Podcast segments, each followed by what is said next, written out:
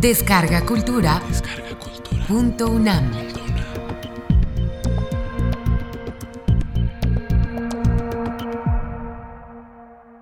Gandhi Kata.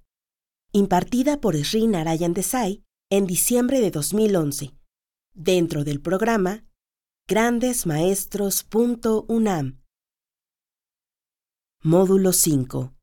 Independencia y partición. La agonía de mi corazón. Primera parte.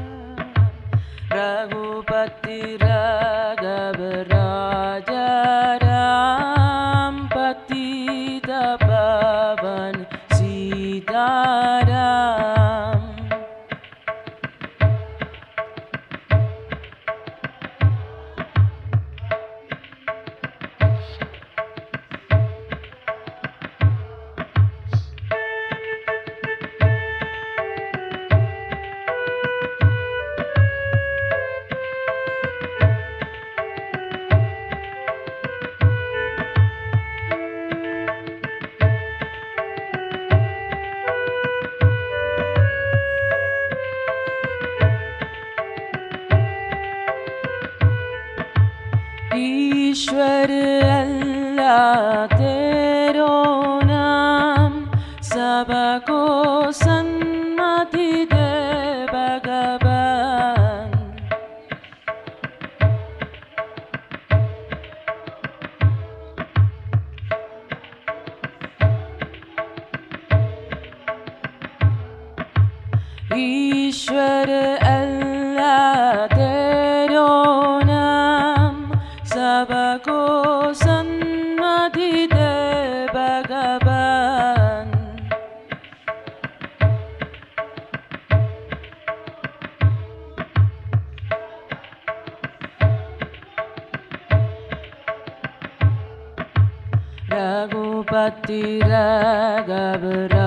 Rajaram Patitpavan Sitaram.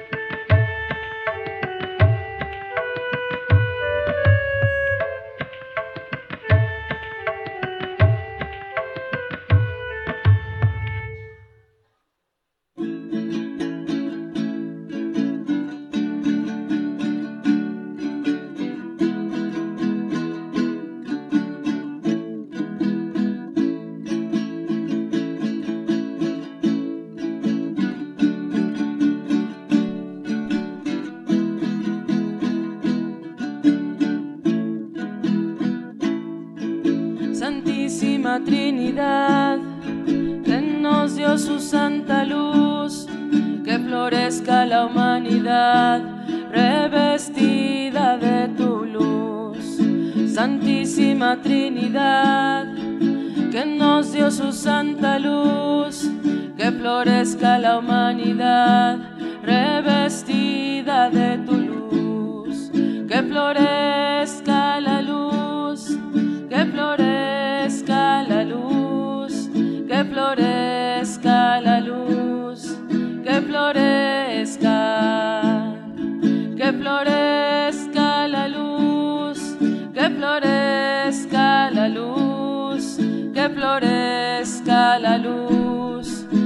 florezca. Saludemos al Señor y a sus tres guardas también. Que florezca el amor, la sabiduría y el bien. Saludemos al Señor y a sus tres guardas también. Que florezca el amor, la sabiduría y el bien. Florezca la luz, que florezca la luz, que florezca la luz, que florezca, que florezca la luz, que florezca la luz, que florezca la luz, que florezca. Saludemos hacia el norte, saludemos hacia el sur, el oriente y el poniente por la señal de la cruz. Saludemos hacia el norte, saludemos hacia el sur, el oriente y el poniente por la señal de la cruz. Que florezca la luz, que florezca la luz, que florezca la luz, que florezca. Y así de los cuatro vientos hasta el centro llegaremos y la fuerza de estos rumbos en sabia flor uniremos. Que florezca la luz, que florezca la luz, que florezca la luz, florezca. Antes de escuchar la canción matutina en esta última sesión del Gandhi Kata, debo expresar mi agradecimiento por la ceremonia tan impresionante y bonita que realizaron inicialmente. Eso lo considero como su expresión en honor a Gandhi y una expresión de bendiciones para mí. Estoy muy agradecido no solo con los entusiastas voluntarios que hicieron la ceremonia, sino con todos aquellos que organizaron esta Gandhi Kata e hicieron posible que nosotros viniéramos a México desde la India.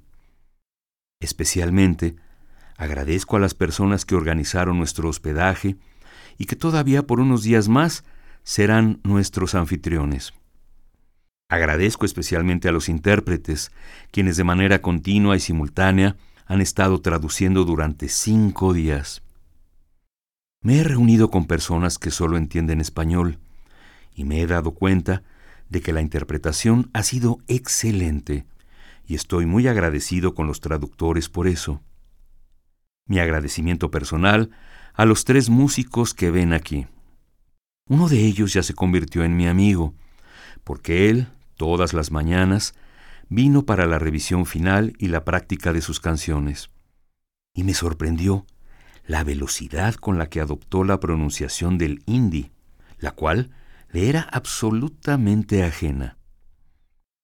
Con una sola sugerencia de mi parte, inmediatamente él pudo cantar como un cantante hindi. Estoy muy agradecido con los músicos. Y no creo que pueda mencionar a todos los que me han acompañado y que me han hecho suficientemente fuerte en toda esta aventura. Les agradezco a todos, y al final de esta sesión no vamos a tener ningún tipo de agradecimiento formal. Generalmente en los Gandhi Kata terminamos con una canción de oraciones, y me ha sorprendido gratamente encontrar que esa será la canción con la que vamos a iniciar hoy. Nosotros terminaríamos con Ragupati Raghav Rajaram, pero hoy iniciamos con ella. Les agradezco que hayan elegido esta canción. Eso es todo lo que quiero decir. Muchas gracias. Este último día será de asuntos muy serios. No me avergüenza mostrar mis emociones, como le sucede a algunos ingleses, que se sienten tímidos en expresar sus emociones. Gandhi fue una persona que nos enseñó que el humano aprende con su corazón más que con su cabeza. Así pues, si nosotros expresamos nuestros sentimientos desde nuestro corazón, no debemos ser tímidos, ni por supuesto sentir vergüenza. Voy a hablar de los últimos 16 o 18 meses de vida de Gandhi. Fue el fundamentalismo fanático el que mató a Gandhi. Y nosotros tenemos que pensar seriamente en el fundamentalismo para poder averiguar si también tenemos algún sutil elemento de fundamentalismo en nosotros mismos. La Gandhi Kata misma debe ser un proceso purificante para nosotros. Debe darnos la oportunidad de entendernos a nosotros mismos. Y es por eso que quiero decir unas cuantas palabras sobre el fundamentalismo, que se encuentra probablemente en todas o casi todas las religiones organizadas del mundo. Desafortunadamente, ninguna religión está libre de eso. Las religiones del mundo, o la mayoría de ellas, inician con una muy noble, o yo podría incluso decir, sagrada intención de unir a los seres humanos, de acercarlos los unos a los otros. Este buen propósito es lo que hace a las religiones. De estas religiones han derivado sectas, es decir, diferentes grupos que se separan de la misma religión y que dividen a los seguidores de esta religión. En un sentido está todo bien, ya que puede haber diferentes puntos de vista mirando a lo positivo y diferentes puntos de vista expresados de formas distintas. Pero expresiones diferentes dentro de un grupo religioso, finalmente llevan a la formación de diferentes sectas. Y entonces, de las sectas viene el sectarismo, y los ismos ponen ideas en compartimentos cerrados al vacío, y eso hace que la idea no sea libre. Y el sectarismo cuando se convierte en un cierto tipo de ismo, equivale a tratar que la cabeza se ajuste al tamaño del sombrero. Normalmente el sombrero está ajustado a la cabeza, pero en los ismos es de la otra manera. Por ejemplo, cuando ya hay un sombrero listo y preparado, y uno trata de ajustar la cabeza en ese sombrero, algunas veces cortándolo, otras veces alargándolo. Y eso pasa no solo en la religión, también entre partidos políticos, ideologías económicas o pensamiento social. Y estos pequeños grupos no solo dividen, sino que institucionalizan las divisiones. Y a través de esa institucionalización de la división, entra y se desarrolla el sectarismo que estrecha las ideas, añade impaciencia, algunas veces ego otras veces afirma de manera forzosa ideas, transmitiéndolas también a otros. Y esto se convierte en fundamentalismo. Hay varias características del fundamentalismo. La mayoría de los fundamentalistas piensan más sobre el pasado que sobre el presente.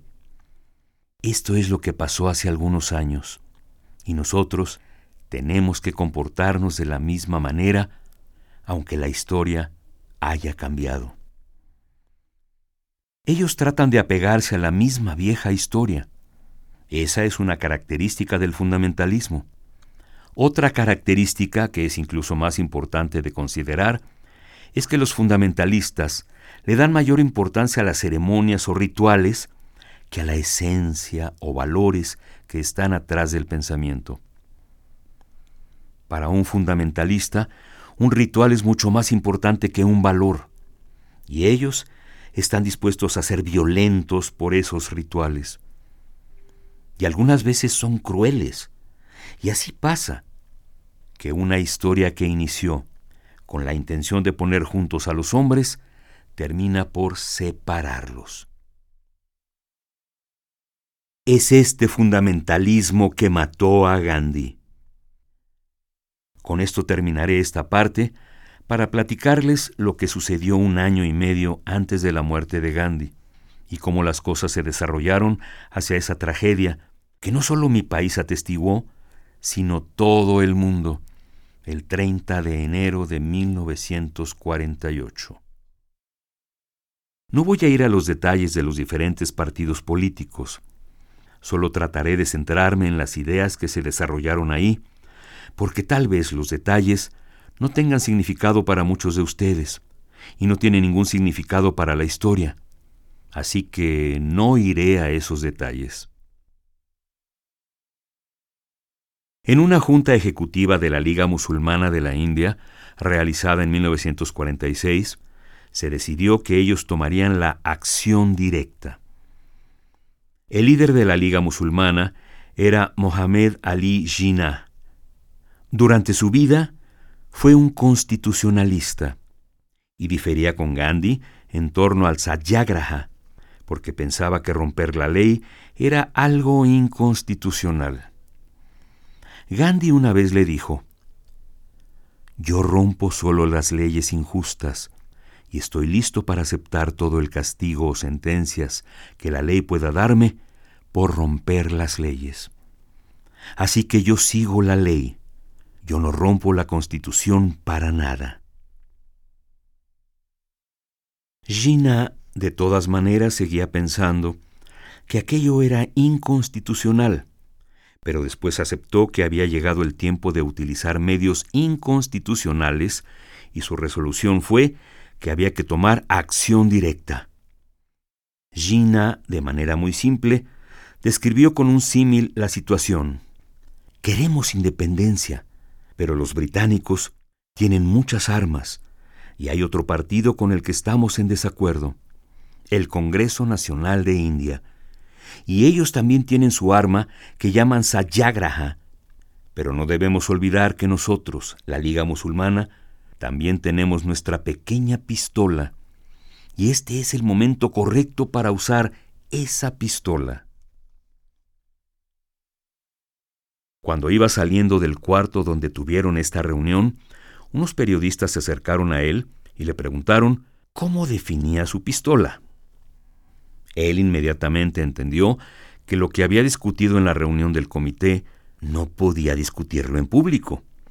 Así que les contestó que no quería discutir los asuntos políticos con periodistas y se fue. Pero los periodistas insistieron en el asunto y buscaron al secretario general Lia Khan. En esta ocasión, los periodistas fueron más astutos y no dijeron nada sobre la pistola, pero le preguntaron cómo definía la acción directa.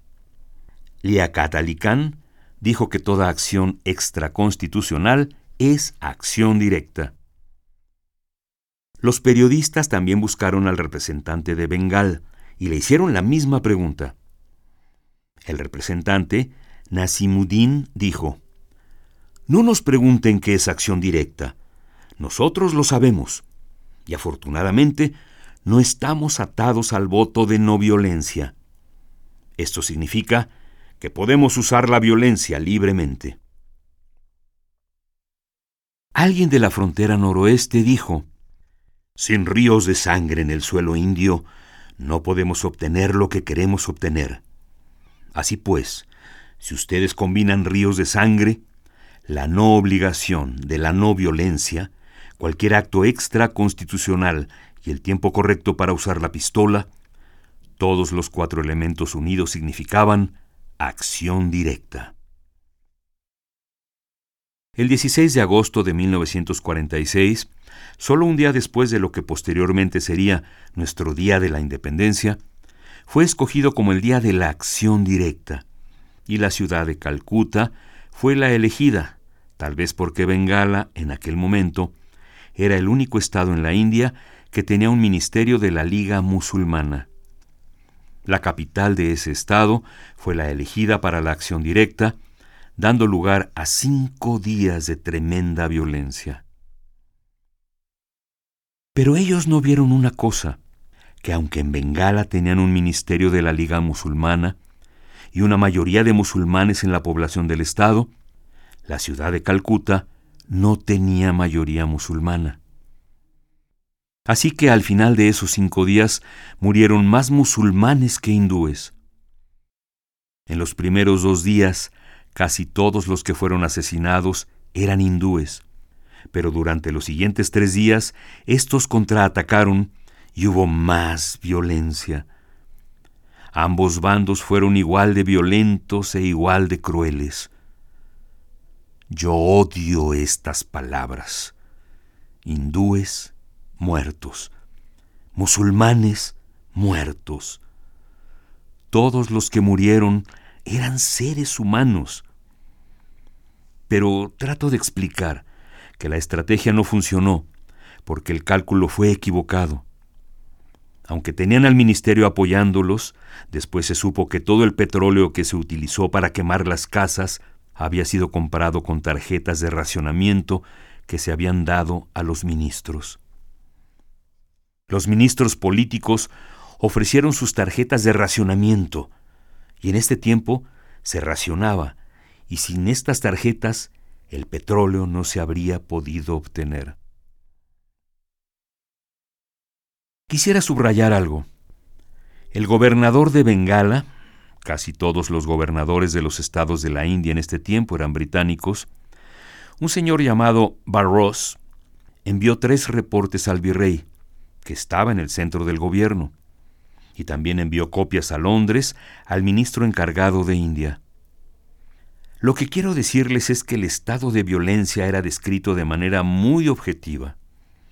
Cuántas personas habían fallecido, cuántas habían sido lesionadas, cuántas casas se habían incendiado y cuántas habían sido saqueadas, las áreas afectadas.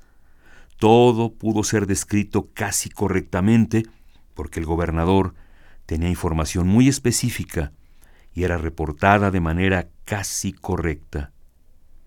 Pero en los tres reportes el gobernador terminaba con una frase.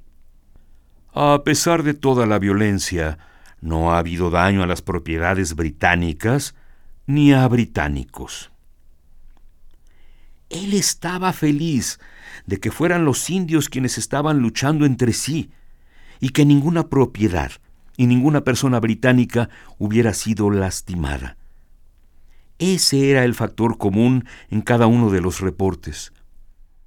Detrás de la tragedia de la división de India estaba el juego británico de divide y vencerás. Y es por eso que quiero señalar este pequeño detalle. A partir de lo que pasó en el Día de Acción Directa, que se convirtió en los días de acción directa, porque continuó por varios días, surgió un lema. Venguemos a Calcuta. Muchos musulmanes fueron asesinados, así que tenemos que vengarnos, decían. Ese fue el lema que casi inmediatamente se puso en práctica en áreas en donde había absoluta mayoría de musulmanes, sobre todo en un distrito de la parte sureste de Bengala llamado Noakali, en donde por supuesto la violencia se multiplicó. Era un área muy rural, el medio de transporte más común eran pequeños botes, porque está lleno de aguas, ríos y canales. Y había pequeños puentes que atravesaban estos canales, y todos los puentes fueron tomados para evitar el paso de cualquier hindú que intentara buscar a su gente. No describiré la violencia, porque la violencia es universal, es prácticamente igual, A veces tiene diferentes colores, a veces tiene diferentes formas, pero el significado es siempre el mismo. Y la sangre siempre tiene el mismo color. Sangre hindú, sangre musulmana, sangre británica o sangre americana no tienen diferencia de color. Es toda igual. Gandhi, que en aquel entonces estaba en Delhi, escuchó lo que estaba pasando en Oakali y decidió ir. De hecho, estaba pensando en volver el día después a su ashram en Sevagram, la pequeña villa donde vivía. Pero al escuchar lo que sucedía, dijo, No, debo ir al lugar donde hay violencia y ver si puedo ser de utilidad para llevar la paz. Así que en lugar de ir al sur, a Sevagram, se fue al este, a Bengala, y cuando se acercaba a Noakali, tuvo que usar barcos muy grandes de vapor para navegar por el río Padma.